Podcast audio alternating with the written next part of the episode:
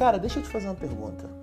Quantas vezes você já entrou na internet procurando podcast que falasse alguma coisa sensata para você e só achou merda? Só achou o churume, a bosta embolada na gordura do porco?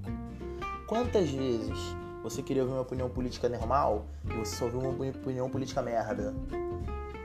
Se você tá cansado disso, eu sinto te informar que esse podcast aqui é só mais um podcast que vai fazer exatamente o que eu estou dizendo agora.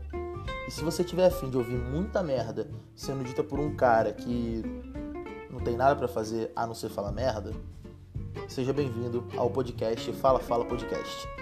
Tem que ver esse nome aí que tá redundante.